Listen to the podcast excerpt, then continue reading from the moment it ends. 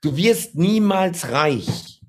Du wirst niemals ein Millionär, wenn du nicht in deiner Persönlichkeitsentwicklung dafür ready bist, wenn du nicht dafür bereit bist. Ich habe so viele Dinge in den letzten Jahren erleben dürfen. Ich habe so viele meiner Probleme gelöst, weil ich genug Geld hatte und weil ich auch bereit war, es auszugeben. Du musst jemand sein, der gerne kommuniziert, das auch kann und dem die Wünsche, Bedürfnisse und Interessen seines Gegenübers wirklich wichtig sind. Und dann bist du ein guter Verkäufer. Ganz einfache Kiste. Meine Freunde, willkommen zurück bei The Chainless Life deinem Podcast für ein freies, selbstbestimmtes Leben. Und hier spricht dein Host Misha und gemeinsam tauchen wir jetzt auch wieder ein in ein bewegendes Gespräch, das dich nicht nur unterhalten soll, sondern dir auch hilft, dein geiles Leben, dein eigenes Chainless Life zu kreieren. Und heute hatte ich das Vergnügen, mit Dirk Kräuter zu sprechen. Dirk nennt sich selbst Verkaufstrainer Nummer 1 und warum er dir das sogar beweisen kann, erklärt er dir heute in diesem sehr unterhaltsamen, aber auch sehr informationsreichen Podcast. Ich habe selbst mitgeschrieben, meine Freunde, ich habe selbst mitgeschrieben, denn Dirk ist nicht einer dieser Sales Coaches, der mal ein Buch gelesen hat und jetzt so tut, als wäre er Experte. Nein, er ist der Experte im deutschsprachigen Raum und deswegen gehen wir heute ganz tief in diese Themen der Verkaufspsychologie auch rein, schauen uns auch mal an, was Dirk eben auch so erfolgreich gemacht hat und wie er es auch aus der Offline-Welt in die Online-Welt geschafft hat. Das ist nämlich auch das, was viele nicht gepackt haben. Damals als Verkaufen plötzlich online auch ein Thema wurde, dann auch das Thema ist Verkaufen eigentlich anders geworden? Gab es früher andere Regeln? Hat sich die Methodik und die Techniken verändert? Auch da schauen wir rein. Und ich gehe zusätzlich natürlich auch kritisch in das ganze Thema Verkaufen rein und frage Dirk auch, wie er eigentlich zu ethischem und unethischem Verkaufen steht. Also gibt es eigentlich eine ethische Art zu verkaufen und gibt es auch Arten, Leute unter Druck zu setzen, die vielleicht nicht mehr ganz so moralisch okay sind? Auch eine sehr interessante Frage. Außerdem sprechen wir auch über das Thema Money Mindset, was ich persönlich heutzutage eines der wichtigsten Themen finde und auch bei The Chain is Life in unserem Bildungskonzept auf Level 4 enthalten ist.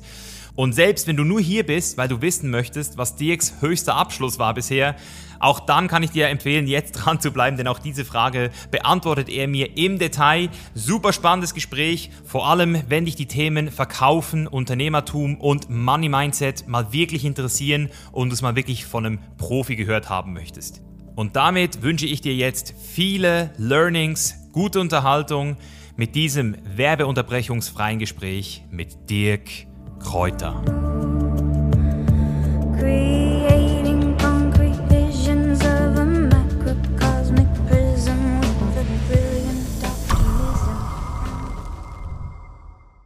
Dirk, schön, dass du hier bist. Vielen Dank, dass du dir die Zeit nimmst. Michael, vielen Dank für die Einladung. Ich freue mich sehr. Ja, ich freue mich auch. Du bist äh, sehr begehrt gewesen, immer wieder, wenn ich gefragt habe nach Experten in ihren Bereichen. Ich habe dich ja auch schon lange auf dem Schirm. Sehr lange. Vielleicht länger, als du sogar glaubst, weil wir haben ja auch ähnliche Geschäftspartner gehabt, also oder immer noch. Also ich weiß, dass du auch mit dem Raoul zusammenarbeitest und ich habe auch damals mit ihm zusammengearbeitet und was mich immer interessiert, ist so ein bisschen so diese Story, die daraus entsteht und, und so wie ich dich wahrnehme, warst du ja so dieser ultra krasse Verkaufstrainer in der Offline-Welt und jetzt bist du die Nummer eins auch in der Online-Welt. Und mich würde einfach interessieren, wie du so diese Zusammenarbeit reflektieren würdest heute. Also was ist da genau passiert damals, dass das so funktioniert hat? Ja, also es ist eine sehr, sehr schöne Geschichte. Ähm, viele fragen das, wie hast du Raoul kennengelernt? Ah, die Geschichte geht so, ein, ein Freund von mir, mit dem war ich angeln. Und beim Angeln haben wir über Fitness-Influencer gesprochen. Und äh, da fielen ein paar Namen. Und ein Name war dabei, äh, den fanden wir beide cool und der hat ein geiles Mindset und so. Und dann sagt er, ja, wie komme ich an den ran? Sag ich, ey, ruf den doch mal an, schreib dem doch mal eine Nachricht. Also warum denkst du so kompliziert? Ne, ich bin Verkäufer, da denkt man relativ einfach, ich will was von dem, dann kontaktiere ich den. Und dann hat er das gemacht und dann sind die ins Gespräch gekommen und mega gut. Und dann hatten wir die Idee beim nächsten Mal angeln, mach mit dem doch mal einen Online-Kurs, nimm mit dem Online-Kurs auf, wie er so erfolgreich geworden ist, wie er so viel Sichtbarkeit bekommen hat. Und dann ist er wieder hingegangen, hat gesagt, hier Online-Kurs, hat er gesagt, ja, ist gut, machen wir. Und dann ist dieser Online-Kurs aufgenommen worden. Und äh, dann wollten die von mir ein Testimonial. Dir kannst du ein Testimonial machen. Sag ich, ja klar, aber ich muss den Online-Kurs sehen. Dann habe ich den Online-Kurs bekommen, das war im Sommer 2015. Ich habe den auf einem Mallorca-Urlaub gesehen, jeden Morgen eine Stunde früher aufgestanden, mich auf den Balkon gesetzt mit meinem Notebook und habe dann immer ein Kapitel gesehen, habe mitgeschrieben. Ich habe Seiten in meinem Journal mitgeschrieben, was ich da alles gelernt habe und es war grandios. Und ich habe jedes Mal gebetet, habe gedacht, Lieber Gott, lass diesen Online-Kurs niemals online gehen. Ich will niemals, dass meine Wettbewerber dieses Wissen kriegen. Übrigens sind meine Gebete erhört worden. Dieser Kurs ist nie online gegangen. Ich weiß nicht warum, aber er ist nie online gegangen. Äh, ich habe die Sachen abgespeichert. Ich habe die noch. Das sind damals acht DVDs gewesen oder acht Kapitel. Ich habe sie noch und genial. Und in der DVD 7 und 8 kam dann das Thema ähm, PPC Online-Anzeigen schalten bei Facebook. Dann kam ein dünner, blasser, unsicherer junger Mann im weißen T-Shirt. So, ich habe kaum was verstanden von dem, was er erzählt hat, weil es so kompliziert war und ich keine Ahnung davon hatte. Äh, er kam dann mit Customer Audience, Lookalike Audience und Algorithmus und ach du Scheiße. Aber ich fand den Typen gut. Also er hat echt was geliefert. Und dann habe ich den kontaktiert. Und der hat damals für diesen Fitness-Influencer das äh, Online-Marketing gemacht. Und dann habe ich den kontaktiert und gesagt, wir müssen reden. Und dann kam er im Januar, Anfang Januar kam er dann äh, nach, nach Bochum. Und dann sind wir ziemlich schnell einig geworden. Also er hat eine Pauschale haben wollen, kann ich auch sagen. Er hat gesagt, damals viereinhalbtausend Euro wollte er im Monat haben. Da habe ich gesagt, pass mal auf, du bist 21 und viereinhalbtausend im Monat ist schon ganz schön viel, ja, so, also ich so, ne? Ich war damals 49, habe ich gesagt, mach mal hier langsam, ja. Und dann habe ich gesagt, ja, das machen wir, aber da werden wir nochmal drüber sprechen, also weil das ist zu viel Geld, wir starten damit mal, aber viereinhalb ist zu viel. Und dieser Onliner ist Raoul. So habe ich Raoul kennengelernt. Der hat dann im Juni seinen ersten Online-Kurs-Launch gemacht, damit haben wir 111.000 Euro gemacht. Und im September hat er seinen ersten Ticket-Launch gemacht und das war wirklich, dieser Begriff ist inflationär, aber das war ein Game Changer. Das gab es in meiner Branche noch nicht. Er hat 11.500 Tickets verkauft online für mein Einstiegsseminar, die Vertriebsoffensive. Wir mussten sieben Zusatztermine dann 2017 machen. Und seitdem haben wir jedes Jahr über 40.000 Anmeldungen für dieses Event Format. Und so habe ich Raoul kennengelernt.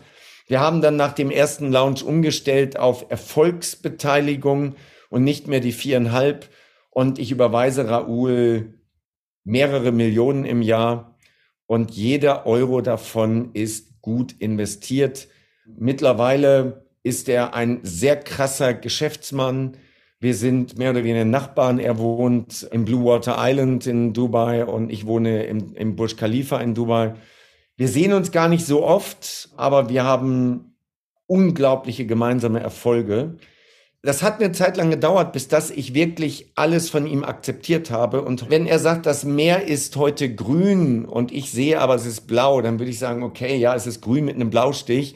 Aber ich, ich diskutiere bei Raoul nichts mehr. Ich vertraue ihm zu 100 Prozent.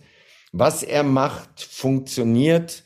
Und äh, er ist einfach auch viel mehr als ein Online-Marketer. Der ist wirklich ein Branding, Marketing, Sales, Strategie-Genie. Wirklich ein, eine ganz außergewöhnliche Persönlichkeit. Mhm. Ja, das kann ich auf jeden Fall bestätigen. Ich habe jetzt nicht so wie du mit ihm zusammengearbeitet, ähm, aber auch 2017 durch ihn in den Genuss gekommen und es ist auf jeden Fall eine sehr inspirierende Persönlichkeit. Ich sage immer, er sch schneidet scharf. Also so von außen hat man das Gefühl, da passiert gar nicht viel, aber wenn man da mal so ein bisschen genauer hinguckt, dann merkt man, da passiert ganz viel. Und wo ich nochmal so rein will, ist diese Entscheidung zu sagen, hey, ich vertraue diesem Menschen auch. Also das ist ja das, was ich auch immer so spannend finde bei so Leuten wie dir. Du arbeitest ja mit 90 Mitarbeitern zusammen, hast Geschäftspartner, hast Leute wie Raoul und du hast jetzt gesagt, es hat lange gedauert, bis ich dann auch mal mit ihm an diesem Punkt war, so neben der Kompetenz, die du ja sehr früh schon erkannt hast in ihm, was sind denn so diese Faktoren, die bestimmen, dass du sagst, ich gehe mit jemandem diesen Weg zusammen? Resultate. Es ist Schluss und einfach ist es Resultate. Es gibt so viele Schwätzer in dieser Welt, die dir alles Mögliche erzählen und deswegen bin ich da auch eher ein bisschen weniger vertrauensselig. Aber äh, bei Raoul gab es von Anfang an keine Versprechungen. Er hat immer overdelivered. Es hat noch nie Ausreden gegeben und es gab die Ergebnisse. Es gab einen Schlüsselmoment. Bochum bei mir zu Hause auf der Terrasse im Sommer. Es gab eine E-Mail-Kampagne über meine Liste damals und es waren acht E-Mails geplant. Und nach der vierten E-Mail hatten wir so viele Abmeldungen und wir hatten so viel äh, Kritik für die ersten vier E-Mails, die über diese Kampagne gelaufen sind. Und dann habe ich gesagt, meine Assistentin äh, sagt Bescheid, Raoul, wir stoppen die Kampagne, das reicht. Also ich will hier nicht meine E-Mail-Liste kaputt machen. Und dann hat er sich bei mir gemeldet und hat gesagt, hör mal, wenn du es doch besser weißt, wozu hast du mich dann? Und das werde ich nie vergessen. Das war, das war der Schlüsselmoment, wo ich gesagt habe, ja, das stimmt. Also normalerweise fragen meine Kunden mich ja immer um Rat. Und dann ist es, wenn alle dich um Rat fragen, dann kommst du sehr schnell in diesen Besserwisser-Modus, dass du denkst, es kann dir keiner mehr was Besseres erzählen, du selber bist schon gottähnlich, ne? Und dann kommt aber Raoul und sagt, wofür hast du mich, wenn du sowieso alles besser weißt? Und dann habe ich gedacht, stimmt, halt mal den Mund, lass dich drauf ein. Und ich habe einfach auch viel gelernt. Ich habe viel gelernt, mit Kritik umzugehen, mich nicht auf das Negative zu fokussieren, nämlich die Abmeldung, sondern mich darauf zu fokussieren, was wir da an Umsätzen generiert haben. Und heute bin ich auch, auch dank Raoul, Mindset-mäßig in einer komplett anderen Liga. Also heute gibt es Dinge, wenn ich die lese in meinen Journalen, wenn ich meine Journaleinträge sehe von vor fünf oder vor zehn Jahren, ich war ein ganz anderer Dirk Kräuter, ich war eine ganz andere Persönlichkeit. Heute bin ich so viel weiter und ich weiß, ich werde in fünf Jahren noch mal viel krasser weiter sein. Geil. Also das heißt, dass vor allem, das ist etwas, was ich in mir auch immer entdecke, wenn Menschen in der Lage sind, mir zu sagen, ey Amigo, schau mal, das machen ja nicht viele bei dir. Das ist ja dieses Problem, was Leute haben. Es wird irgendwann einsam an der Spitze. Und dann musst du auch immer noch Leute haben, die sagen, hey, schau mal, hier geht's lang. Finde ich sehr geil, finde ich sehr geil. Ähm, was mich auch interessieren würde, ist im Allgemeinen so, du hast jetzt von Journaling gesprochen, der letzten zehn Jahre. Das heißt, du machst es auch aktiv. Wenn du jetzt so Tipps kriegst oder nach Sachen lernst und sagst, hey, in fünf Jahren werde ich noch mal viel weiter sein, wie stellst du sicher, dass du die Sachen auch umsetzt? Also wie kommst du wirklich konkret in die Umsetzung? Das war auch eine Frage einer unserer Patreons, die ich sehr geil finde. Mhm. Das ist mit Sicherheit einer meiner Erfolgsfaktoren, dass ich ein Umsetzungstier bin, wirklich. Also es läuft normalerweise so, dass ich mir halt Content aufschreibe. Ich führe Journale, Mindset-Journale seit 2006. Mein ältestes Journal ist von 2006. Alles, was ich so habe, schreibe ich auf. Also ich gehe mit jemandem hier in Dubai Abendessen. Oft lerne ich krasse Leute kennen. Ich höre zu, ich komme nach Hause, ich setze mich hin und ich schreibe die Learnings auf. Ich schreibe sie sofort auf. Dann sind die weg. Und dann kann es sein, dass ich ein, zwei Nächte drüber schlafe, dann ich nehme immer wieder meine Journale. Und dann arbeite ich immer wieder meine alten Journale durch. Immer wieder von Anfang bis Ende. Ich, ich fliege manchmal in den Urlaub, irgendwie Strandurlaub, nehme dann die Journale mit. Und in dem Urlaub lese ich keine Bücher, sondern ich arbeite meine alten Journale durch. Ich gehe durch das Parkhaus meiner Ideen, spaziere ich und gucke, was da so alles drin steht. Da sind natürlich viele Sachen bei, wo ich sage, oh Mann, nee, das ist viel zu klein, da kümmerst du dich heute nicht mehr drum. Da sind aber auch Sachen bei, wo ich sage, ey, das hast du immer noch nicht umgesetzt. Und umsetzen ist bei mir zu über 90 Prozent das Delegieren an Mitarbeiter. Das ist der Schlüssel. Ich habe mittlerweile 90 Leute. Ich habe alleine hier in Dubai im Moment vier Assistentinnen. Das hört sich komisch an. Ne? Also ich habe schon immer eine Assistentin, schon immer, aber einfach viele Projekte, die ich habe, das kann sie nicht selber machen. Und deswegen hat sie drei andere Mädels, denen sie zuarbeitet. So, ich habe dann irgendeine Idee und sage, boah, die Idee ist cool, das möchte ich gerne haben. Also gib dir ein Beispiel. Ich sage, ich möchte gerne meine Bücher auf Arabisch haben. Ich möchte, dass ich hier in Dubai in einen Buchladen gehe und im Bücherregal müssen meine Bücher stehen. Das ist einmal eine Idee. Und jetzt bespreche ich die Idee mit meiner Assistentin. Sie stellt dann ein paar Rückfragen. Dann geht sie damit an ihre Assistentin und sagt, das ist das Buchprojekt. Sorgt dafür, dass wir Verlage finden, die vier von Dirks Büchern äh, auf Arabisch übersetzen und dann diese Bücher auch publishen. Finde heraus, was kostet das und so. So, und jetzt habe ich erstmal nichts mehr mit dem Projekt zu tun. So einmal im Monat kriege ich ein Update, wo stehen wir gerade oder wenn Fragen sind. Und so habe ich eine unfassbare Umsetzungsgeschwindigkeit, weil ich jede Idee, die ich habe und die ich gut finde, bringe ich auf den Weg und danach habe ich ein Team, was sich darum kümmert. Und ich will nur noch, wenn irgendeine Frage nicht von denen entschieden werden kann, nur noch dann komme ich dazu. Also, das ist es im Grunde genommen. Ich nehme die Idee mit, ich dokumentiere sie in meinem Journal, ich lasse sie eine Zeit lang wirken, delegiere das dann in der Regel an meine Mitarbeiter und bringe das auf den Weg. Plus mein Terminkalender. Was nicht im Kalender steht, findet nicht statt. Das heißt, egal was es ist, es wird dann im Kalender terminiert. Das kann auch manchmal ein halbes Jahr im Voraus sein, aber es wird terminiert. Also zum Beispiel würde ich gerne mal so Fitnessboxen machen. Ich sehe das bei mir im Fitnessstudio. Da gibt es echt einen krassen Trainer und der hat wirklich Kämpfer da. Der hat richtige Fighter da, die der trainiert, die der auf Kämpfe vorbereitet. Und ich habe mit dem auch schon mal gesprochen und so. Und ich werde den auch mal buchen. Aber ich muss jetzt eine Lücke in meinem Kalender finden, wo ich mal zehn Tage am Stück in Dubai bin und dann buchen wir den, also meine Assistentin bucht den dann, dann stehen die Termine im Kalender und dann habe ich zehn Tage mit dem jeden Tag so eine Fitness-Boxing-Session. So, aber das ist die Art, wie ich umsetze. Ich delegiere, ich packe es in den Kalender und ich halte mich dann dran. Wenn es im Kalender steht, verpflichte ich mich selber, es auch wirklich umzusetzen. Ja, das bringt es auf jeden Fall auf den Punkt. Vielleicht noch mal so eine kleine Zwischenfrage dazu bezüglich diesen Assistentinnen ich finde diese Entscheidung für mich gerade sehr schwer. Mache ich das jetzt oder nicht? Also ich bin auch an dem Punkt, wo ich mir überlege, hey, ein Personal Assistant, macht das Sinn? Und ich habe jetzt auch bei einem Kollegen gesehen, Ben Satting, den kennst du ja auch, mit dem ich jetzt hier wohne, der das jetzt hat und ich sehe, wie krass das funktioniert.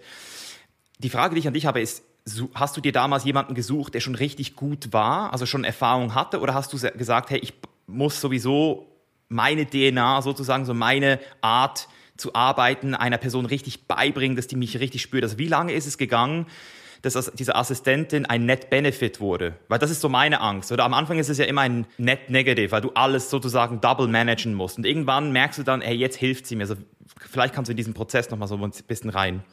Also jeder, der im Leben mehr erreichen will, braucht eine Assistenz. Punkt.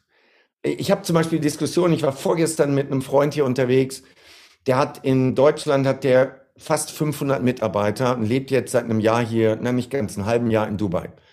Und er hat hier keine Assistentin. Und er sagt, geht's dir noch gut? Und dann erzählt er mir, dass er sich um äh, den Teppichlieferanten kümmert und dass er sich um dieses Dokument und Auto in die Werkstatt und so. Sag ich, sag mal, geht's dir noch gut? Es liegt doch nicht am Geld. Du hast doch genug Geld. Stell hier vor Ort eine PA an. Äh, stell einen Personal Assistant an und aber gib alles ab. Wo geht's dir noch gut? Du kümmerst dich um so ein Mist hier, das kann doch nicht wahr sein. Also, willst du mehr Momentum haben? Willst du viel krasser wachsen? Dann hast du eine Assistenz. Nochmal, meine erste Assistenz habe ich eingestellt 2002. Seitdem habe ich nicht einen Tag ohne Assistenz mehr gearbeitet. Erstens. Zweitens, ich habe früher Azubis genommen. Wenn ich früher jemanden gesehen habe, den wir als Azubi eingestellt haben, es waren immer Frauen. Frauen sind gewissenhafter und auch loyaler, bei aller Liebe aber ich arbeite lieber in der Assistenz mit Frauen. Dann habe ich gesehen, diese Azubine liefert gut, ist gewissenhaft, ja, kann man mitarbeiten. Dann bin ich hingegangen, habe gefragt, hast du Lust, meine Assistentin zu werden? Und dann gab es immer nur zwei Sachen. Bei der Assistenz gibt es bei mir immer nur up or out. Also up heißt, irgendwann ist sie so gut, dass die Führungskraft bei mir wird und dann kriegt die irgendeinen Bereich voll verantwortlich. Das ist gut, weil ich habe dann eine Vertrauensperson an einer Schlüsselstelle im Unternehmen, ist aber auch doof, weil ich verliere eine eingespielte Assistenz. Das ist echt schade. Ich habe aber alles strukturiert. Es gibt ein Assistentenhandbuch, da ist alles drin beschrieben. Es gibt Assistentenhandbuch-Videos, da wird alles beschrieben. Wenn also jetzt eine neue Assistenz bei mir anfängt, dann ist die nach zwei Wochen, drei Wochen ready. Wirklich ready, weil es gibt alles. Und dementsprechend, ich stelle keine fertigen Assistenten ein. Ich stelle immer Leute ein, die gewissenhaft sind, zuverlässig, sich aber auch durchsetzen können. Das ist das Profil. Und äh, die werden dann meine Assistenz. Ja, und das funktioniert super, weil es eben, ich habe halt Systeme und Strukturen und die können sich daran bedienen und sind sofort im Thema drin. Arbeitest du da auch mit einem psychometrischen Test? Also gibt es einen bevorzugten Test bei dir, den du benutzt, um zum Beispiel die Durchsetzungsfähigkeit zu analysieren? Das ist nicht das Wichtigste. Das Wichtigste ist die Gewissenhaftigkeit. Also klar, ich gucke mir in 16 Personalities an, was ist das für eine Person? Das mache ich. Also den Test kann ich jedem auch nur empfehlen. 16personalities.de gibt's auf Deutsch und auf Englisch. Damit will ich aber nur eins rausfiltern, nämlich ähm, nach Dubai kommen ganz viele Abenteurer.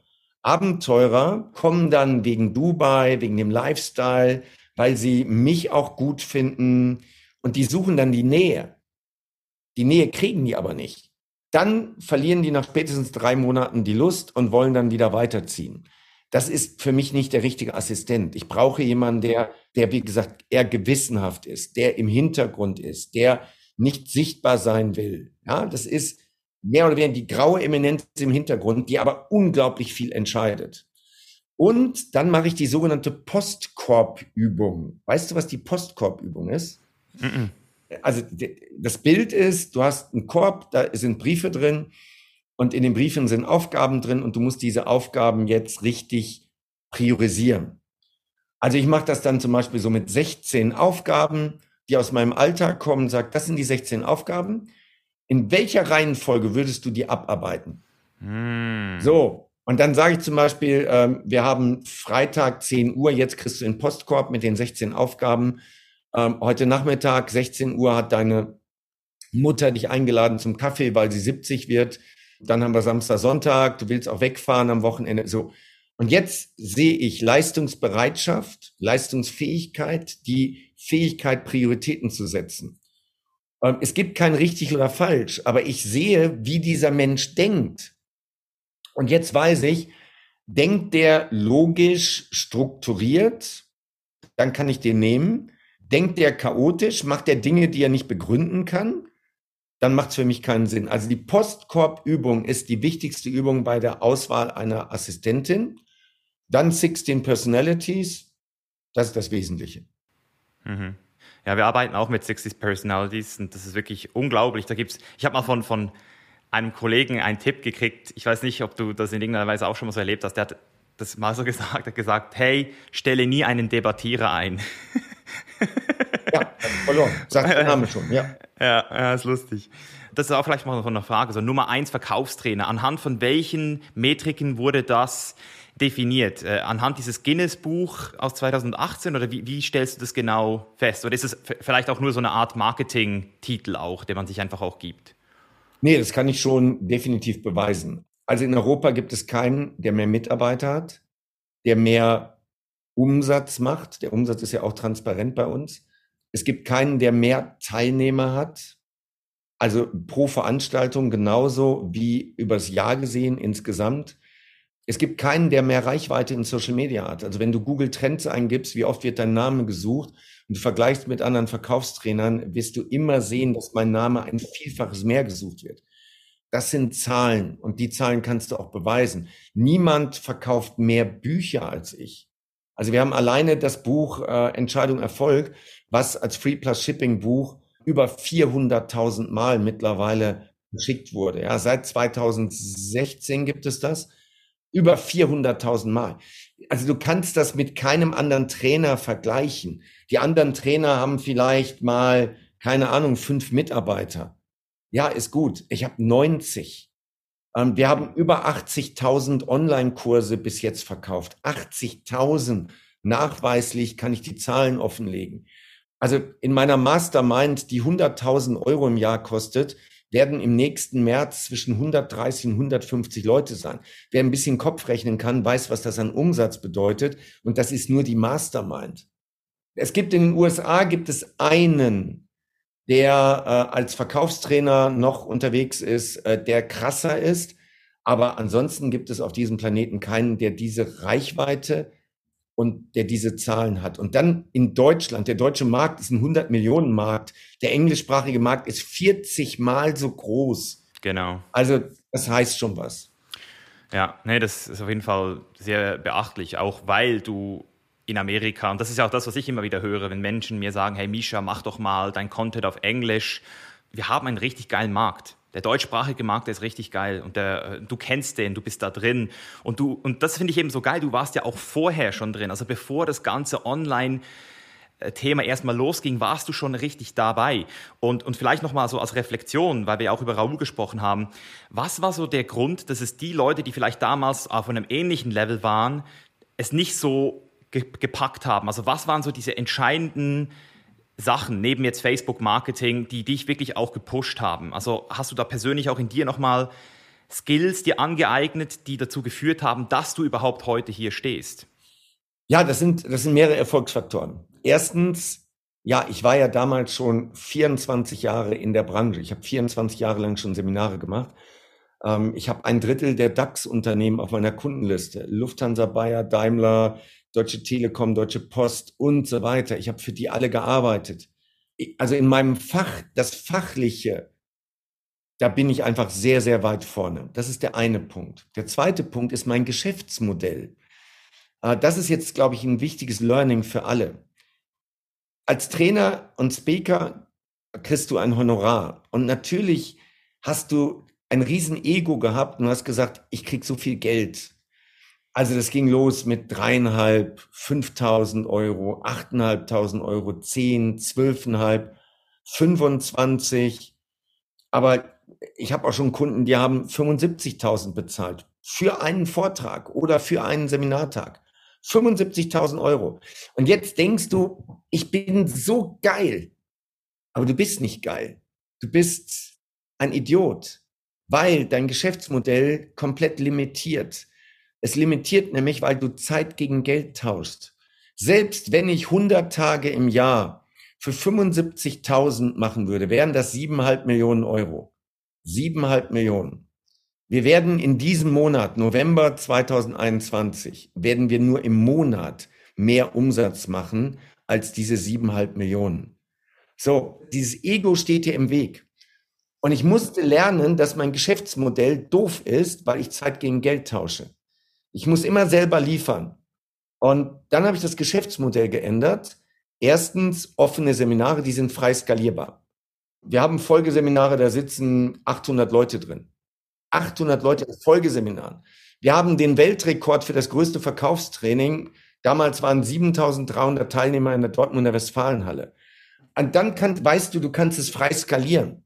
Dann kam das Digitale dazu. Das zählte halt darauf ein, dass ich nicht mehr akquirieren musste, um Teilnehmer zu kriegen, sondern wir haben unsere Teilnehmer alle über Social Media gewonnen. Und keiner meiner Telefonverkäufer, 37 sind das aktuell, keiner meiner Telefonverkäufer muss Kaltakquise machen. Die rufen nur die Leute an, die irgendwas bei mir schon gekauft haben. Und die wissen, wer Dirk Kräuter ist und was wir machen. Also, das Fachwissen, das Geschäftsmodell, das Ego zurückstellen zu können und mal anderen Leuten auch zuhören zu können die Bereitschaft, viel Geld auszugeben, Geld zu haben und auch die Bereitschaft, ins Risiko zu gehen. Die ersten sieben Jahre habe ich kein Geld rausgenommen aus dem Bestseller Verlag, über den das ganze Geschäftsmodell jetzt läuft. Die ersten sieben Jahre habe ich nicht einen Euro rausgenommen. Dafür kann ich jetzt siebenstellig rausnehmen jedes Jahr. So, also ich kann jetzt richtig rausnehmen. Dann der nächste Fehler ist, ähm, small is beautiful. Ich habe immer gedacht, so zehn Mitarbeiter ist cool. Aber das war ein großer Fehler. Ich war einfach von der Persönlichkeit noch nicht so weit. Jeder, der sagt, ich habe ein geiles Geschäftsmodell und ich kann damit richtig gut Geld verdienen und es ist skalierbar. Und er sagt dann, aber ich stelle keine Mitarbeiter ein, ist einfach ein Feigling. Es ist, er ist ein Feigling. Jetzt mal ganz offen, dieses Laptop Business auf Bali. Wenn du doch ein Business hast, was funktioniert, was du über Mitarbeiter skalieren könntest, warum machst du es nicht? Ja, nee, ich behalte lieber die Kontrolle und nee, dann hast du Ärger mit den Mitarbeitern und die machen das dann nicht so, wie ich das haben will. Das ist alles Mangeldenken. Das ist alles Feiglingdenken. Ich habe heute 90 Mitarbeiter und keine Ahnung, in fünf Jahren werden es vielleicht 500 sein. Und ich feiere das. Ich arbeite gerne mit denen. Ich arbeite, bin gerne mit meinen Mitarbeitern zusammen. Ich mag die. Die haben alle Bock. Wir wählen halt die richtigen auch aus. Und ich skaliere damit so viel höher. Und jetzt sagen viele, ja, du hast auch mehr Kosten. Ja, ich habe mehr Kosten, aber trotzdem bleibt auf der Gewinnseite so viel mehr übrig. Und es ist ein Abenteuer. Ich erlebe Sachen bei 90 Mitarbeitern, die erlebst du nicht, wenn du eine One-Man-Show bist. Du lernst auch viel krassere Leute kennen darüber. Und in meiner Branche erzählen alle immer, wie es geht, aber sie machen es nicht vor. Und alles, was ich erzähle, mache ich vor. Ich habe zig Mitarbeiter, ich habe mehrere Firmen, ich arbeite an meinem Unternehmen statt in meinem Unternehmen. Ich bin mit meinen Firmen reich geworden. Ich kann verkaufen und tue das auf unterschiedlichen Kanälen. Und das ist auch nochmal wichtig, um mir selber zu beweisen, es geht nicht nur darum, den Leuten zu erzählen, wie es geht, sondern ich mache es selber, ich kann es selber und ich habe mir bewiesen, dass ich es selber kann. So, ich glaube, das sind die Erfolgsfaktoren. Ah, nee, es gibt noch einen. Es gibt noch einen Erfolgsfaktor. Ich gebe alles. Ich gebe wirklich alles. Wie viel arbeitest du täglich, circa? Das ist schwer zu sagen. Aber gestern, nehmen wir den gestrigen Tag, der passt gut rein. Gestern gab es ein Podcast-Interview für meinen Kanal, einen für einen anderen Kanal. Es gab ein Meeting, alles über Zoom.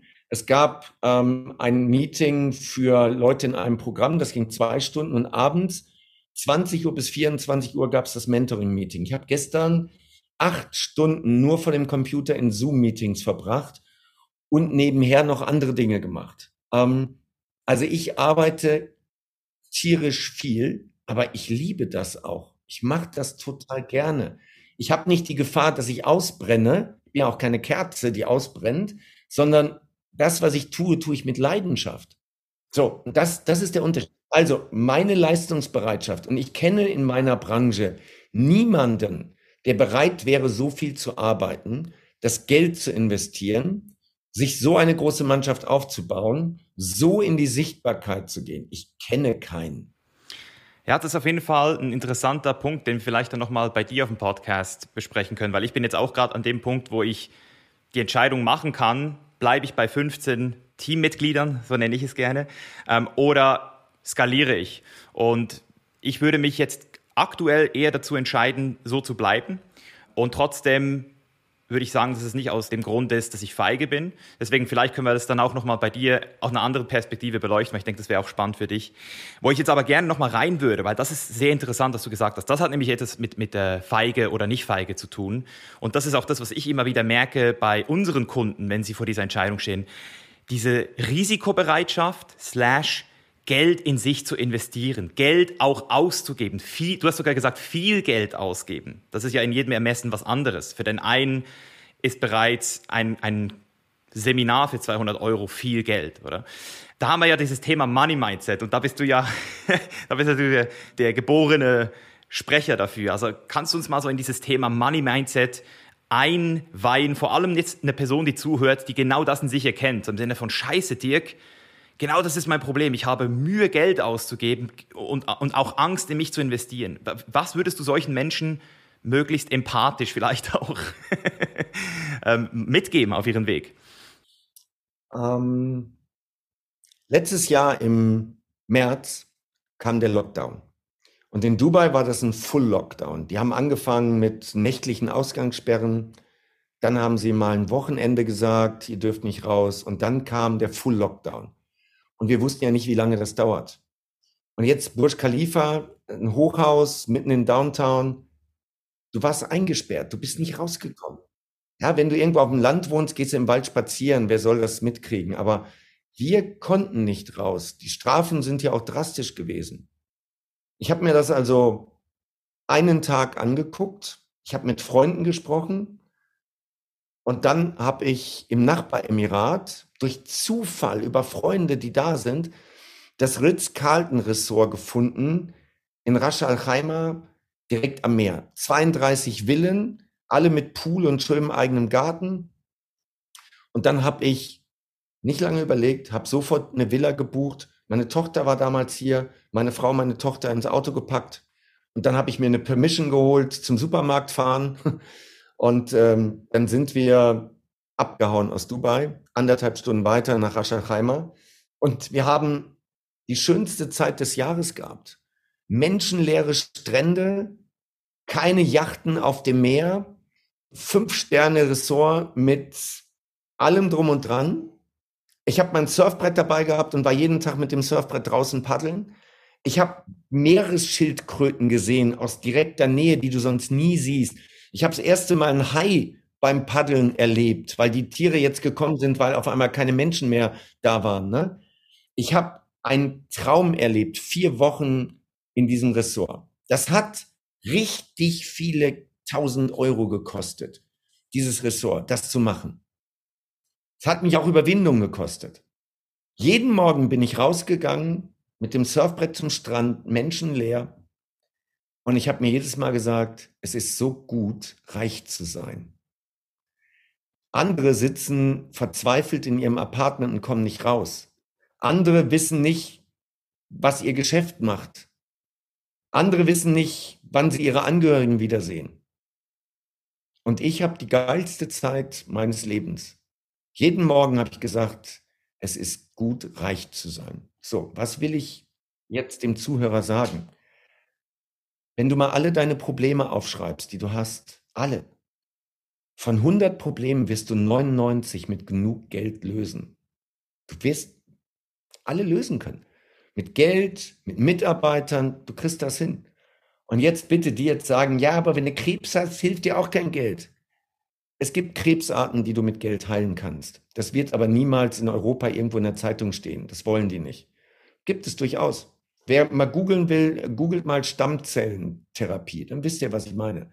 Das kriegst du aber nur, wenn du richtig Kohle hast, weil so eine Therapie kostet 40, 60.000 Euro und ist nicht mit einmal getan.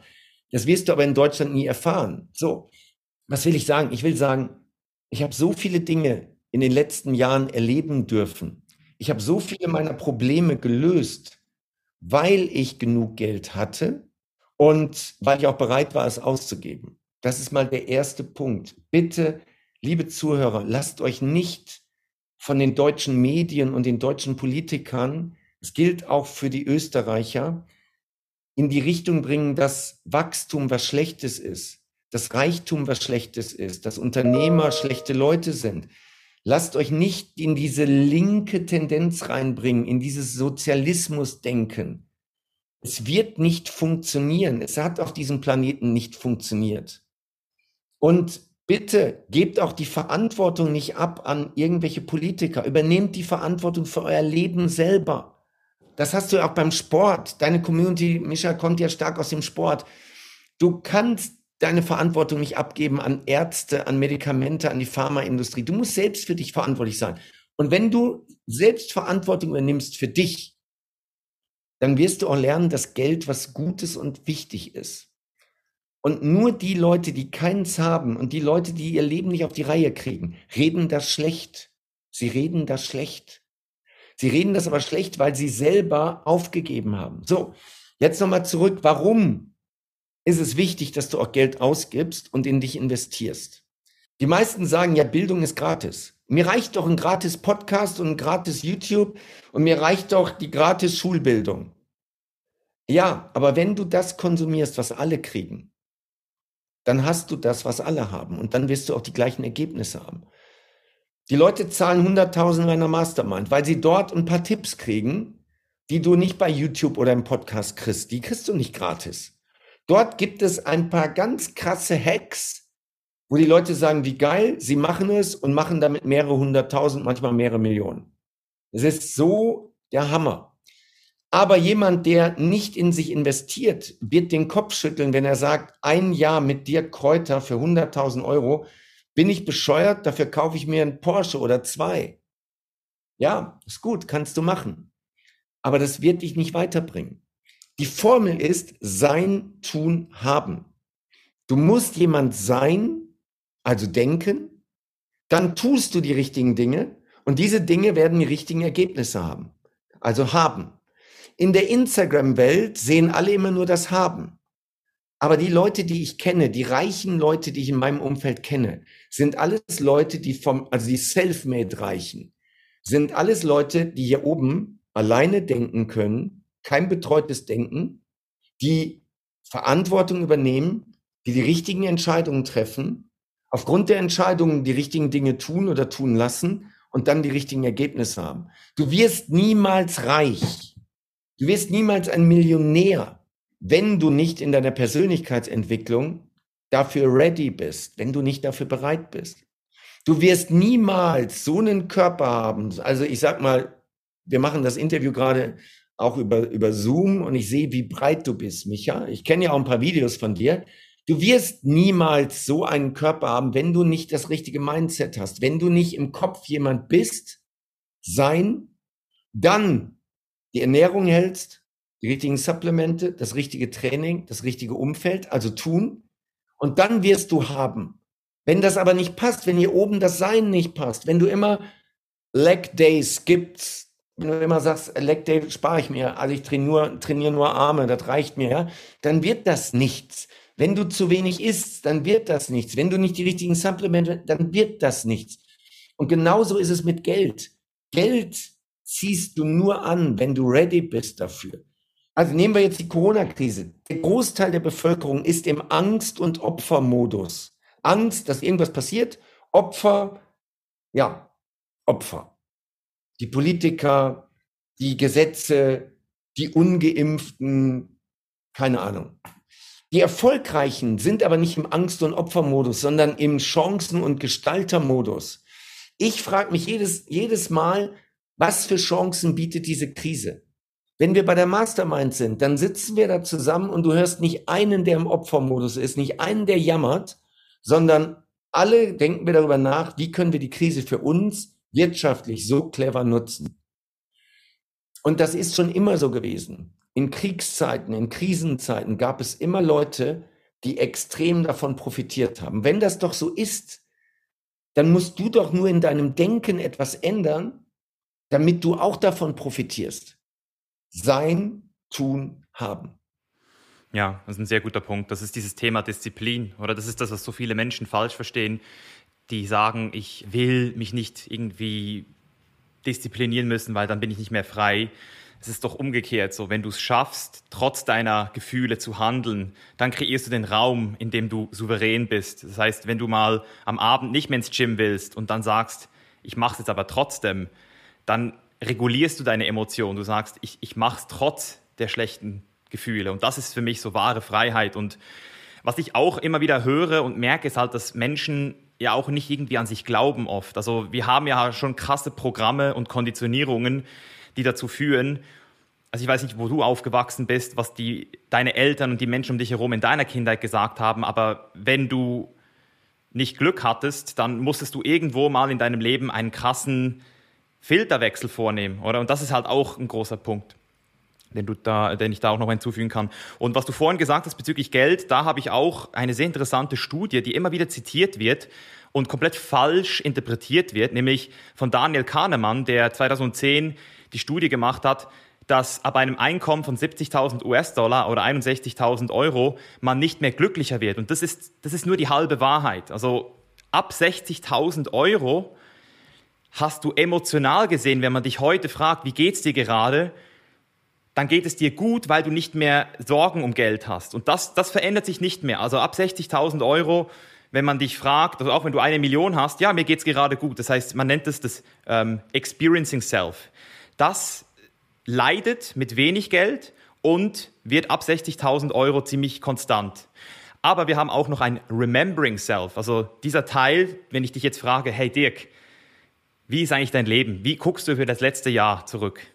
Wie, war, wie waren deine letzten zehn Jahre? Und, und dort macht mehr Geld ganz kleinen Unterschied, so wie du jetzt gerade über diesen, dieses Resort gesprochen hast. Und das ist das, was Daniel Kahnemann auch als das Wichtigere Indiz für Glück, Glück bezeichnet, weil wenn du sagst, hey, mein Leben war völlig scheiße, ich hatte nie das, was ich wollte, dann ja, kannst dir selber vorstellen, wie, wie glücklich dich das macht. Das heißt, die, die Erinnerungen, die du hast, die zeichnen am Ende des Tages dein wahrhaftes Glück auch aus. Und wenn du mehr Geld hast, hast du mehr Möglichkeiten, hast mehr Freiheit. Das heißt, das Bedürfnis nach Sicherheit, das ist gedeckelt. So ab 70.000 Dollar, 60.000 Euro. Aber dann Freiheit nach oben, da sind die Grenzen offen. Und deswegen, wenn, wenn Coaches, die selbst Geld verdienen, immer wieder sagen, hey Leute, ab 60.000 macht es eh keinen Unterschied mehr, dann ist ja das auch wieder, wie du gesagt hast, die falsch, man hört dann vielleicht auch wieder den falschen Leuten zu. Und das limitiert dich dann halt auch wieder. So. Warte, warte, lass mich mal reingehen.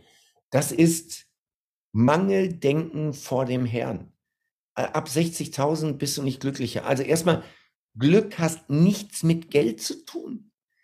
Ich erlebe hier in Dubai Leute, die 250 Euro im Monat kriegen, die mega freundlich sind, die ein Glück ausstrahlen, eine Lebensfreude ausstrahlen. Mega.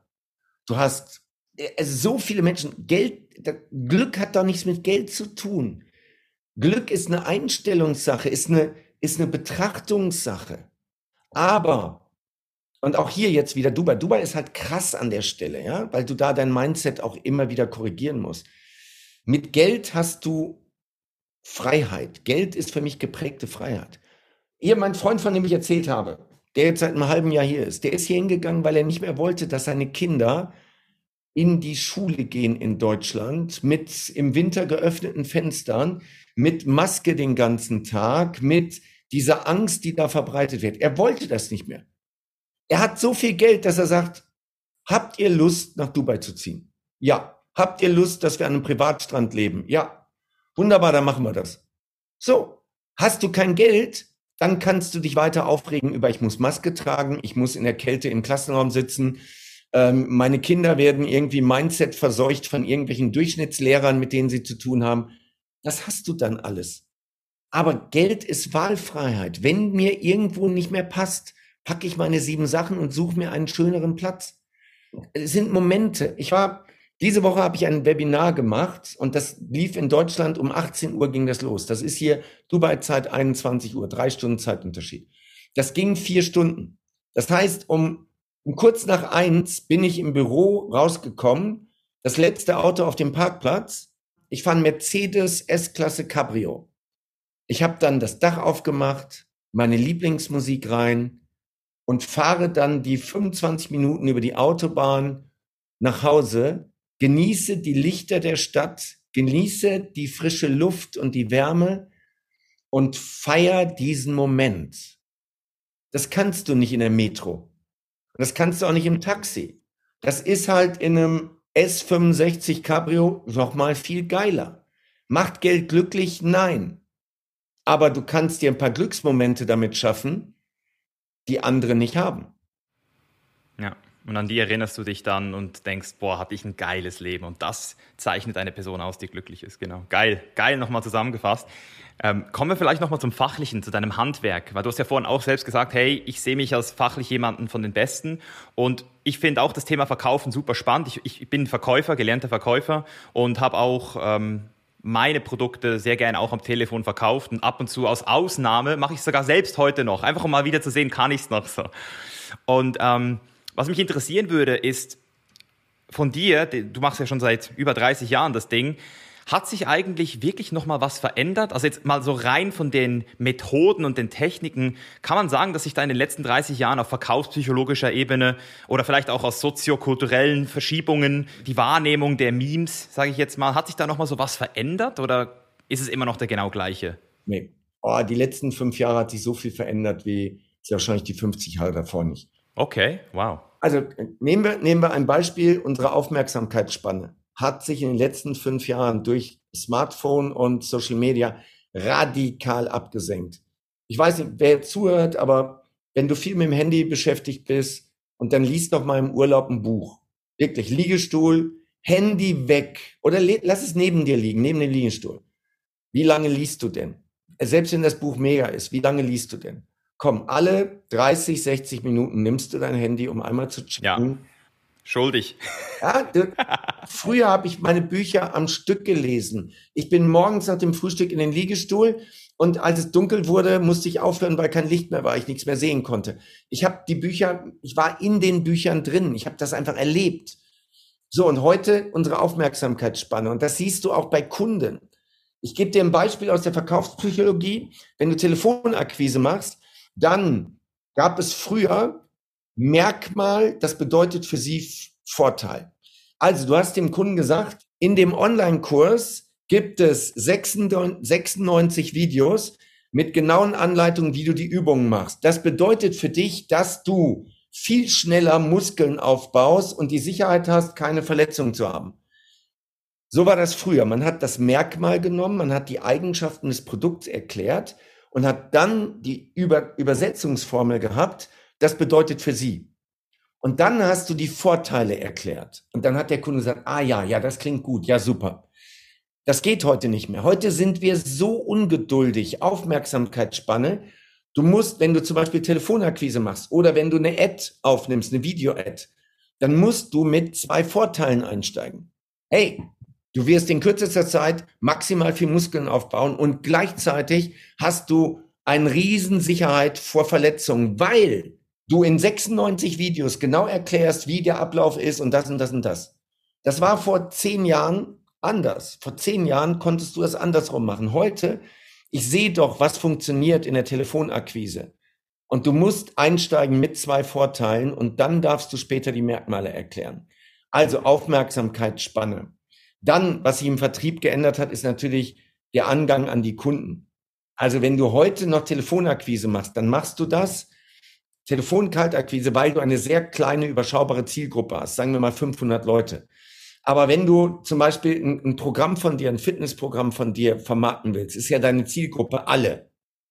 Also sagen wir mal im deutschsprachigen Markt, keine Ahnung, Kinder und Senioren raus, aber da sind wir immer noch bei 40 Millionen. Bei 40 Millionen willst du Telefonakquise machen? Unsinn. Du machst natürlich Social Media Marketing. Du machst natürlich PPC oder Affiliate Marketing. Es hat sich so viel geändert. Digitale Prozesse sind nicht mehr wegzudenken. So, früher, früher war es so, du hast eine Anfrage bekommen und dann hast du gesagt, ja, ich reagiere nicht heute sofort auf die Anfrage, weil dann hat der Kunde das Gefühl, ich hätte es nötig. Wir lassen die Anfrage mal ein, zwei Tage liegen, dann rufe ich da mal an. Heute, wenn du nicht in den ersten 20 Minuten anrufst, verlierst du 80 Prozent der Kaufbereitschaft. Es ist radikal anders. Also radikal anders. Es hat sich unglaublich viel getan, was das Thema Verkaufen und Verkaufspsychologie angeht. Ähm, es wird aber so viel einfacher. Jetzt, jetzt schau mal, Retargeting. Dieses digitale Nachfassen. Retargeting ist so unfassbar geil. Oder ähm, der Kunde kriegt ein digitales Angebot, eine E-Mail mit ein paar Links drin, der klickt auf die Links und jetzt kannst du über HubSpot und andere Programme kannst du genau sehen, wann der sich das Angebot nochmal anguckt. Du kannst auch sehen, was er sich in dem Angebot anguckt. Du musst nicht jede Woche anrufen und sagen, äh, hallo Mischa, du hast von mir das Angebot gekriegt, ich wollte mal hören, wie ist es denn? Ja, ich bin noch nicht so weit. Ja, dann melde ich mich nächste Woche wieder. Nein. Ich weiß, drei Monate später klickst du auf dieses Angebot und ich weiß, jetzt rufe ich an, da sage ich, ey Micha, ich wollte mich nochmal melden. Und dann sagst du, ey, so ein Zufall. Ja, ja, jetzt, jetzt bin ich soweit. Ja, guck mal, ist doch geil, rufe ich da genau richtig an. So, sowas. Also du kannst digital heute Dinge machen, die unglaublich sind. Meine Verkäufer arbeiten ganz anders, als ich gearbeitet habe in den 90er Jahren. Die arbeiten viel, viel, viel intelligenter. Die kriegen ganz viele Daten eingespielt und lernen diese Daten richtig zu interpretieren. Und dadurch machen sie, also dadurch haben sie einfach eine viel höhere Trefferquote beim Kunden. Und die Kunden sind nicht so genervt, weil sie nicht ständig von irgendjemandem kontaktiert werden mit Angeboten, die für sie nicht relevant sind. Wenn meine Leute jemanden kontaktieren, gibt es immer eine ganz konkrete Relevanz für das Angebot, was sie unterbreiten. Also ja, hat sich viel getan. Wo, wo ich auch noch mal so reingehe oder rein möchte, das ist das, was sich jetzt bei mir so in den letzten Jahren entwickelt hat ist so dieses Gefühl, ethisch verkaufen zu wollen. Also so dieses Bedürfnis, wirklich einem Kunden am Ende des Tages die Wahl zu lassen und ihm zu helfen bei der Entscheidung Und das war auch ein Grund, warum ich lange gezögert habe, dieses Telefonvertriebsmodell auch zu wählen, weil ich eben nie wirklich so das Gefühl hatte, ähm, jemanden zu finden, der das so sieht wie ich. Und da würde es mich einfach interessieren, wie du das Thema siehst. Also sagst du, gibt, es gibt gar nicht so etwas wie ethisches Verkaufen oder wo würdest du sagen, hört die Ethik auf oder wo fängt sie an? Also wie trainierst du sozusagen deine Leute, dass du sagst, hey, ich mache das mit gutem Gewissen und helfe am Ende des Tages dem Kunden? Okay, ähm, sind mehrere Punkte drin. Der erste Punkt ist, es kommt ja darauf an, was du für Produkte verkaufst. Ja, also ich gehe jetzt mal davon aus, dass die, die zuhören, nicht irgendwie Drogen, Waffen, Menschen verkaufen.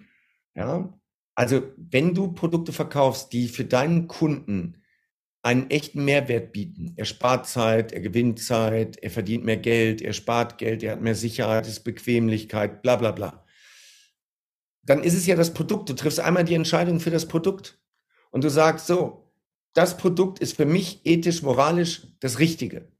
Das verkaufe ich jetzt. Und jetzt nimmst du den Fokus auf den Kunden. Wir haben jetzt Black Friday. Ich kriege jeden Tag Nachrichten. Hey Dirk, ich habe bei dir gestern sieben Online-Kurse gekauft. Hey, und ich freue mich drauf, weil ich weiß, das Geld, was ich dafür ausgegeben habe, das werde ich hundertfach wieder reinholen mit deinen Tipps. Die Kunden bedanken sich bei mir, dass sie bei mir viel Geld ausgeben konnten, weil sie wissen, sie kriegen im Umkehrschluss etwas, was ihnen ihren Leben mega weiterhelfen wird. Das ist das Erste. Du musst also mal entscheiden, aus Blick des Kunden, ist das was, was ihn weiterbringt?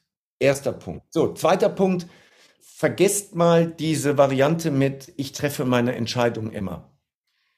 Du triffst deine Entscheidung nicht, vor Dingen nicht bewusst das Bewusste, unser Bewusstsein, unsere bewusst wahrgenommenen Gedanken sind, um das mal auf eine Strecke zu sehen, anderthalb Zentimeter Strecke. Das ist das Bewusste. Das Unbewusste ist eine Strecke von elf Kilometern. Es gibt ein sehr schönes Beispiel, eine Verkaufstechnik, der sogenannte Referenzrahmen oder die Ankertechnik. Micha, du gehst zu Ikea, da gibt es drei Küchenstühle, du willst einen kaufen. Einen für 49, einen für 69 und einen für 99. Welchen kaufst du? In der Regel immer der in der Mitte. Also ich für mich den teuersten, weil ich immer das Gefühl habe, dass der teuerste der beste ist, aber die meisten Menschen wahrscheinlich den in der Mitte hätte ich jetzt. Die meisten nehmen den in der Mitte. Also du stellst da drei Stühle hin. Oder du sagst den Leuten, es gibt Echo im Flugzeug, Business und First. So, die Leute buchen keine First. Sie buchen aber auch kein Echo, sie nehmen Business, weil sie sagen, nee, First ist so teuer. Aber ich will schon er erholt ankommen auf der langen Strecke, also dann buche ich Business. Das erzählen sie sich. Wir kaufen emotional, um es später rational zu rechtfertigen. Also, dieses Referenzbeispiel mit den drei Stühlen. 95 Prozent der Kunden kaufen den mittleren Stuhl. Und wenn ich frage nachher, warum hast du den Stuhl gekauft, dann erzählen sie mir irgendwas vom Pferd. Sie haben den Stuhl nicht bewusst gekauft, sondern das Unterbewusstsein hat gesagt, du nimmst mal den in der Mitte. Also, die meisten Kaufentscheidungen laufen eh unbewusst ab. Und jetzt sehe ich die Rolle des Verkäufers darin, den Kunden zu motivieren, eine Entscheidung zu treffen. Alles andere ist nur beraten. Ich motiviere ihn jetzt, eine Entscheidung zu treffen. Angenommen, ich mache ein Webinar und am Ende verkaufe ich eine Lösung in dem Webinar. Wenn die Leute an dieser Lösung nicht interessiert wären, wären sie doch gar nicht zu dem Webinar gekommen. Wenn sie nicht in dem Bereich gerade eine Herausforderung hätten, wären sie doch gar nicht in dem Webinar. Wenn sie nach zweieinhalb Stunden immer noch da sind, dann wollen sie doch mit ihrer Teilnahme und mit der Dauer, die sie dabei sind, sagen sie mir doch, Dirk, hilf mir. Sonst wäre ich heute nicht hier und sonst wäre ich so lange nicht hier.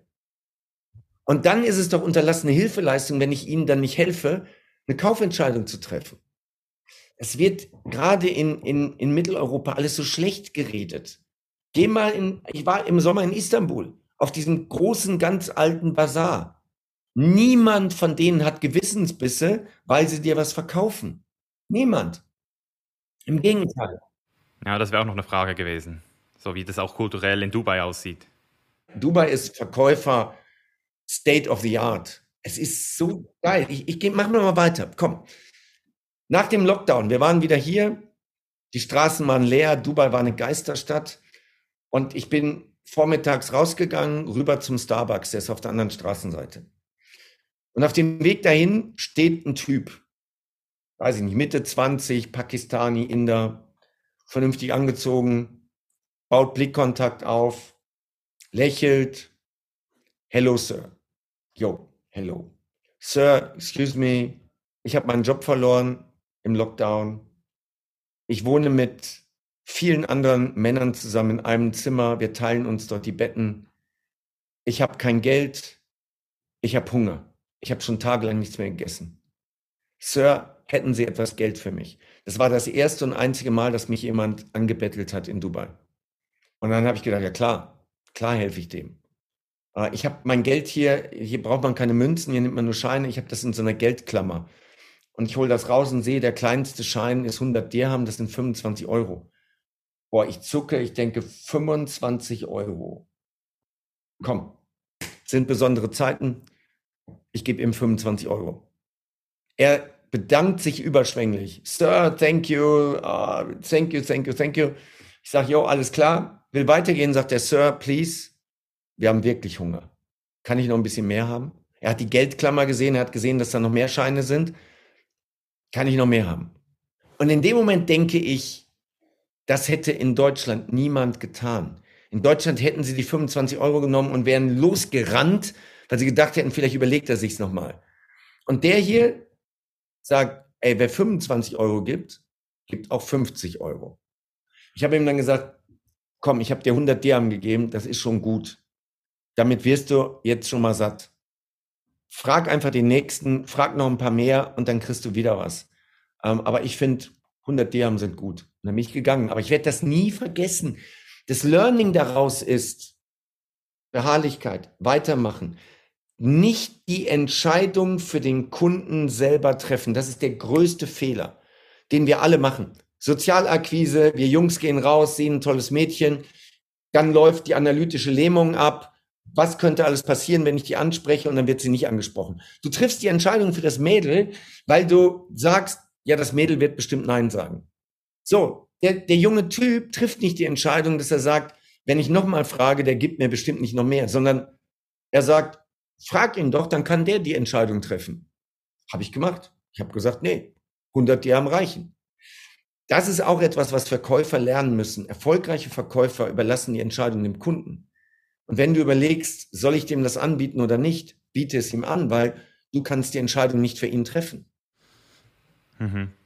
Also vielleicht nochmal so die Frage zurück, gibt es denn so einen Moment, wo du sagst, ab dort wird es unethisch, also auch mit einem guten Produkt, wo du, wo du irgendwie mit psychologischen Tricks vielleicht Leute sehr stark unter Druck setzt? Weil, weil ich habe zum Beispiel die Erfahrung gemacht, dass wenn jemand das bei mir versucht, ich bin so, ich kann sehr gut sagen, hey, jetzt, jetzt fühle ich mich unter Druck gesetzt, jetzt sage ich direkt nein.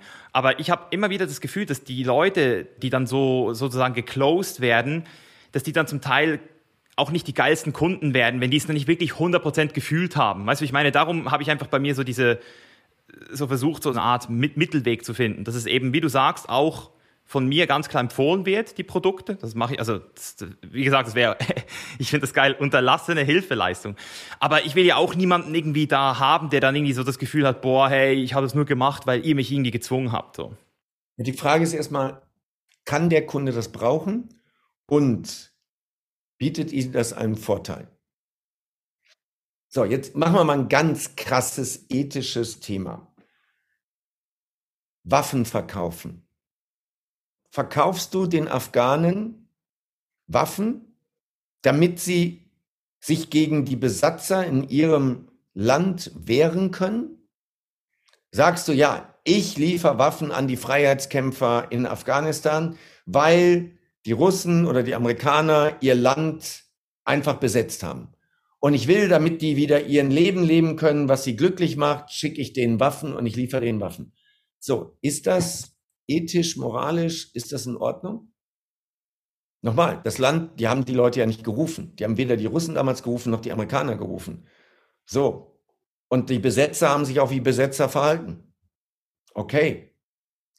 Und jetzt sagst du, ich liefere denen Waffen, damit die sich gegen diese Besetzer wehren können? Ist das in Ordnung, denen Waffen zu verkaufen?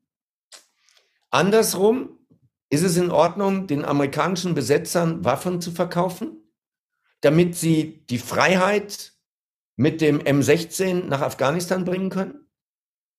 Also, wir sind jetzt in einem ganz, ganz komischen Thema drin. Ethisch, moralisch, du musst als Verkäufer für dich die Entscheidung treffen im Sinne des Kunden, ist das das Richtige für den Kunden? So, verkaufst du Hammer? Mit einem Hammer kannst du einen Nagel in die Wand reinschlagen, du hängst dein Lieblingsbild auf und du freust dich, wenn du in deinem Sessel sitzt und dieses Bild betrachtet, wie geil das ist. Ohne Hammer wird das nicht gehen. Aber im Nachbarort hat eine Frau ihren Mann mit einem Hammer erschlagen. Und jetzt sagst du, du darfst keine Hammer mehr verkaufen, weil damit können ja auch Leute erschlagen werden.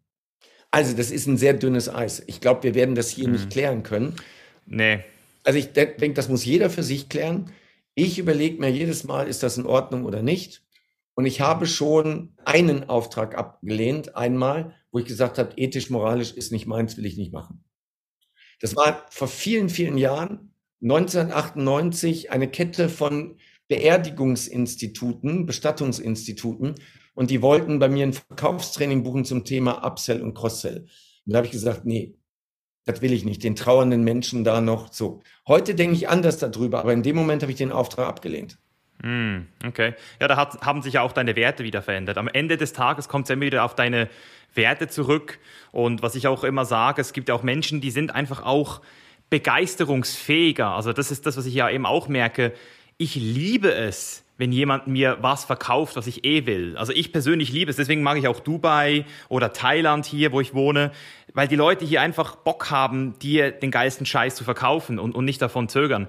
Ähm, das bringt mich vielleicht noch so zu der letzten Fachfrage, die auch von einem Patreon gestellt wurde, von Lukas Schlösser. Und zwar wollte er nochmal so wissen, vielleicht auch so ein bisschen sehr ähm, abstrakt, was denn so diese Kompetenzen sind, die essentiell sind die einen guten Verkäufer ausmachen. Also das Erste, was mir in den Sinn kommt, ist eben, dass ich selbst auch es liebe, dass jemand mir was verkauft, dass ich mag es auch, enthusiastisch über meine Sachen zu sprechen und, und mit Menschen sozusagen in diesen Rapport zu kommen, wo ich sage, hey Mann, komm, let's do it. Aber vielleicht auch nochmal von dir so. Definieren wir nochmal, was ist Verkaufen. Nehmen wir mal einen anderen Begriff. Also erstmal, Verkaufen ist Kommunikation. Wir kommunizieren alle zielgerichtete Kommunikation, weil ich habe das Ziel als Verkäufer, ich möchte gerne, dass der Kunde mein Produkt oder meine Dienstleistung kauft. Ich möchte, dass er mein Angebot gegen sein Geld tauscht. Also zielgerichtete Kommunikation. Verkaufen ist also ein anderes Wort für, dass ich ein Ziel habe und kommunikativ den anderen überzeuge, mir dafür sein Geld zu geben. Also, jetzt ist die Frage, kannst du gut überzeugen? Ja, die meisten von uns können gut überzeugen. Kannst du gut motivieren? Klar, ich kann andere Menschen gut motivieren, etwas zu tun oder zu lassen. Dann bist du ein Verkäufer. Ich mache das gerne mit einem Lieblingsthema. Ne? So, also, ähm, was weiß ich, wir sprechen über das Lieblingsthema Thailand. So, und jetzt würdest du so ein bisschen erzählen, ähm, wie geil ist Thailand? Warum bist du gerne in Thailand? Warum magst du die Menschen? Warum magst du die Natur? Warum magst du das Klima? Was ist alles so viel besser an Thailand als äh, woanders? Jetzt verkaufst du, ohne dass du es eigentlich so nennst, verkaufst du Thailand. Wir sind alles Verkäufer. Ja, ich sage, erzähl mal, warum ist Thailand geil? Und jetzt machst du zielgerichtete Kommunikation. Du machst mir Thailand so schmackhaft, dass ich sage, ey, ich buche jetzt gleich direkt den Flieger. Jeder von uns hat ein Lieblingsthema, das hoffe ich zumindest. Eine Musikgruppe, einen Lieblingskünstler, einen Lieblingssportler, einen Lieblingssportverein, ein Lieblingshobby, eine Lieblingspartei, einen Lieblingsort, ein Lieblingsreiseland. Und jetzt sage ich, nimm mal dein Lieblingsthema und mach mir mal klar, warum ich das auch machen sollte. So, und dann geht's los. Und jeder kann das. Das kann jeder. Also, was ist, ist die Voraussetzung eines guten Verkäufers? Dass er zielgerichtet kommunizieren kann, dass er ein bisschen weiß, wie das geht, dass er ein aufrichtiges, tiefes Interesse an den Wünschen und Bedürfnissen seines Gegenübers hat. Das ist alles. Das ist Verkaufen auf den Punkt gebracht. Du musst jemand sein, der gerne kommuniziert, das auch kann und dem die Wünsche, Bedürfnisse und Interessen seines Gegenübers wirklich wichtig sind. Und dann bist du ein guter Verkäufer. Ganz einfache Kiste. Man sagt, um Schappi zu verkaufen, muss man Schappi nicht selber gefressen haben. Schappi ist Hundefutter. Aber um Hundefutter gut verkaufen zu können, musst du eben die Abstrahierung haben, dass du dich in die Lage des Hundebesitzers, Hundehalters reinversetzt. Der ist glücklich mit seinem Tier, der liebt sein Tier. Der möchte, dass sein Tier ein tolles Fell hat und gesund ist und alt wird. Und jetzt verkaufst du Hundefutter, ganz einfach. Versetz dich in die Bedürfnisse, Interessen deines Gegenübers, nicht des Hundes, sondern des Hundehalters. Der ist nämlich der Entscheider. Und motivier ihn, dass er dieses Hundefutter für seinen Liebling kauft. Das ist es. Period. Geil. Vielleicht aus äh, so ein bisschen persönlichem Interesse, so zum Abschluss noch so eine Frage ähm, zum Thema Verkaufen. Was ist so dein höchster Abschluss, den du selbst mal gemacht hast am Telefon oder vielleicht auch live? Ähm, machen wir anders. Die Leute sagen ja, ey Dirk, wann hast du das letzte Mal was verkauft? Jeden Tag. Wir haben dieses Jahr drei Webinare gemacht. Also wir machen jeden Monat drei Webinare, aber wir haben dieses Jahr drei Webinare gemacht, die ich alleine mache. Ja? Also die, die gehen in der Regel fast vier Stunden. Und wir haben dreimal dieses Jahr mehr als eine Million Euro Umsatz gemacht über Webinare. Wenn du mich fragst, was war so der größte Abschluss, dann würde ich sagen, das sind schon mal drei Abschlüsse, die waren schon mal Game Changer.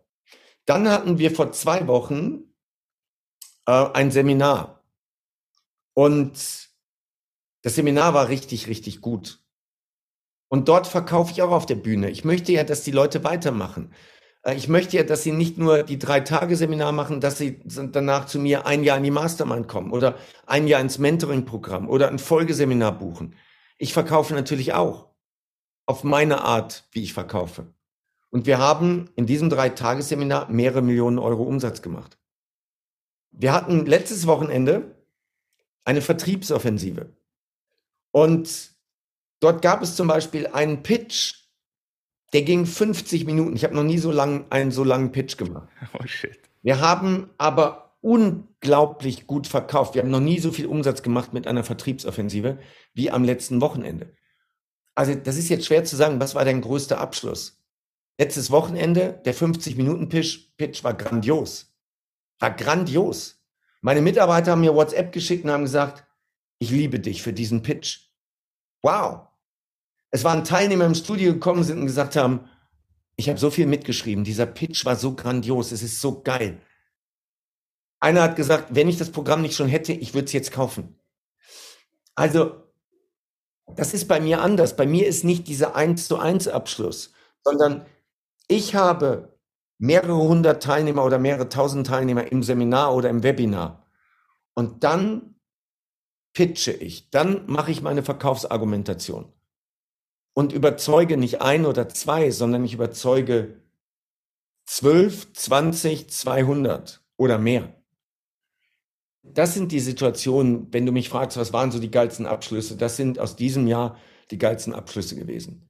Ja, es gibt auch Kunden, wir haben dieses Jahr einen Kunden gehabt, der hat, glaube ich, für 450.000 Euro einen Auftrag platziert. Wow. Ja, das ist auch cool, ja, das ist auch cool, aber dieses Selling on Stage, das können nur ganz, ganz wenige Menschen auf diesem Planeten.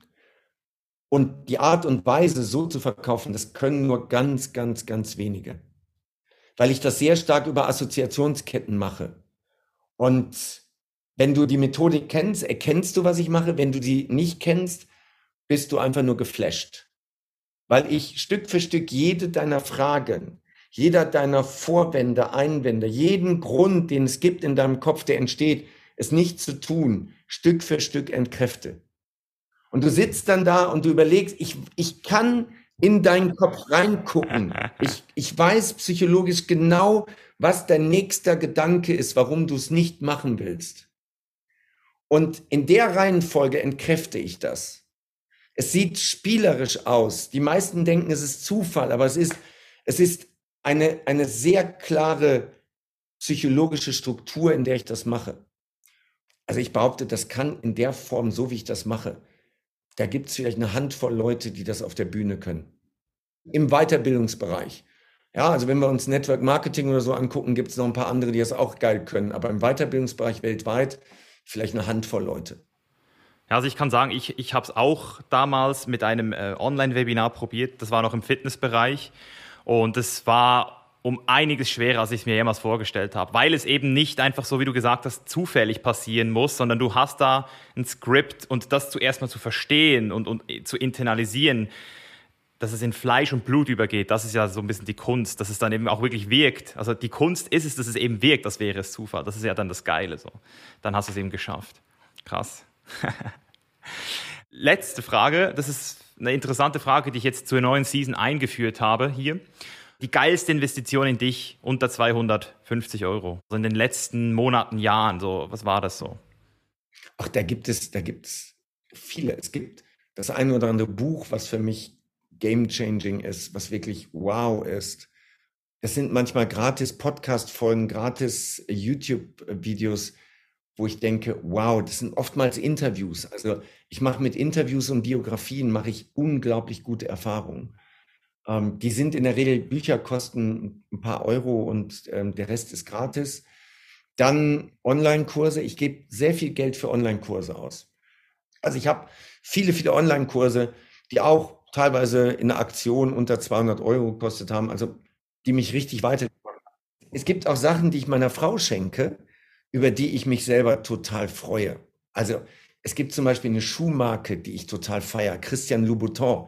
Das sind die Schuhe mit der roten Sohle. Also ja, meine Frau liebt die Schuhe auch, aber eigentlich kaufe ich die für mich, weil äh, ich liebe es einfach, meine Frau zu sehen, wenn sie die Schuhe anhat. Ja, so. Oder ähm, was weiß ich, vielleicht eine, eine coole Tasche, ähm, die ich ihr schenke. Ne? Das sind auch so Sachen. Also ich gebe für mich gar nicht so viel Geld aus, hört sich komisch an.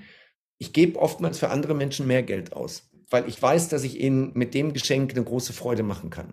Aber genau sowas habe ich gesucht, weil das finde ich eben geil. So, so, Sachen, die dich einfach faszinieren und, und du sagst, hey, ich, ich habe Bock drauf. So. Mhm. Ja, geil. Ja, richtig, richtig schönes Gespräch gewesen, Dirk. Also habe einiges nochmal für mich rausgezogen und aufgeschrieben und ähm, ja, mega. Vielen Dank, dass du hier warst. Misha, danke dir für die Einladung. Solltest du mal eine Zwischenlandung haben in Dubai, dann sag Bescheid. Ähm, ich kenne hier ein paar Orte, die du garantiert nicht kennst. Und äh, ich habe auch Zugang zu ein paar Orten, wo man äh, als Normalsterblicher nicht hinkommt. Und die werden dir gefallen. Also sag Bescheid, äh, wenn du hier auf dem Weg bist. Und Ben, Ben Sattinger, ähm, liebe Grüße an ihn. Ne? Mit ihm habe ich auch schon YouTube-Videos aufgenommen. Geiler Typ auch. Ja, ne, da werde ich auf jeden Fall drauf zurückkommen, weil äh, Dubai ist ja auch mit Asien sehr gut verknüpft, das Drehscheibe. Deswegen früher, als du vielleicht schon annehmen wirst. ja, sehr gerne, sehr gerne. Wenn ich da bin, äh, zeige ich dir ein paar Sachen, die du nie vergessen wirst. So, und da sind wir wieder. Na, habe ich dir zu viel versprochen. Also ich habe einiges für mich mitgenommen und ich finde es auch richtig geil, wie Dirk hier einfach zu seiner Linie steht, wie er seiner Linie treu bleibt und hier nichts schönredet. Er steht einfach ein für seinen Lifestyle, auch wenn das vielleicht der ein oder andere ganz anders sieht. Dirk weiß, dass es am Ende des Tages nicht darum geht, anderen Leuten zu gefallen, sondern das zu tun, was er selbst für richtig hält. Er wählt sich aus, wofür er verurteilt wird und macht sich nicht Sorgen, dass er verurteilt wird. Und das macht ihn zu einem Chainless Expert. Und wenn dich das Thema jetzt gecatcht hat, dann schau auf jeden Fall auch mal bei Dirk vorbei und schau dir auch unbedingt unsere neue Ethical Sales Ausbildung an, denn wir haben für uns erkannt, dass Verkaufen einer der wichtigsten Fähigkeiten fürs 21. Jahrhundert ist, vor allem wenn man auch remote arbeiten und trotzdem einiges an Geld verdienen möchte. Trotzdem wollen wir das Ganze auf ethische Weise unseren Kunden beibringen, denn wie ich ja auch schon in einem Gespräch mit dir gesagt habe, ich finde es gibt doch ein paar Tricks, die gewisse Verkäufer auch anwenden, die ich jetzt so nicht als notwendig erachte, weil jeder, der sich bei uns schon mal beworben hat, weiß, wie wir mit unseren Kunden sprechen. Da geht es wirklich auch auf eine sehr angenehme Weise zu und her, denn wir beraten unsere Kunden extrem gewissenhaft und kommen so auch auf eine gemeinsame Entscheidung, die sich wirklich richtig anfühlt. Alle Links zu unserem Mentoring, zu unserer Verkaufsschulung und auch zu Dirk findest du in den Show Notes. Und ich sage besten Dank, dass du hier warst und wir hören uns nächste Woche wieder. Dein Mischa. Peace out.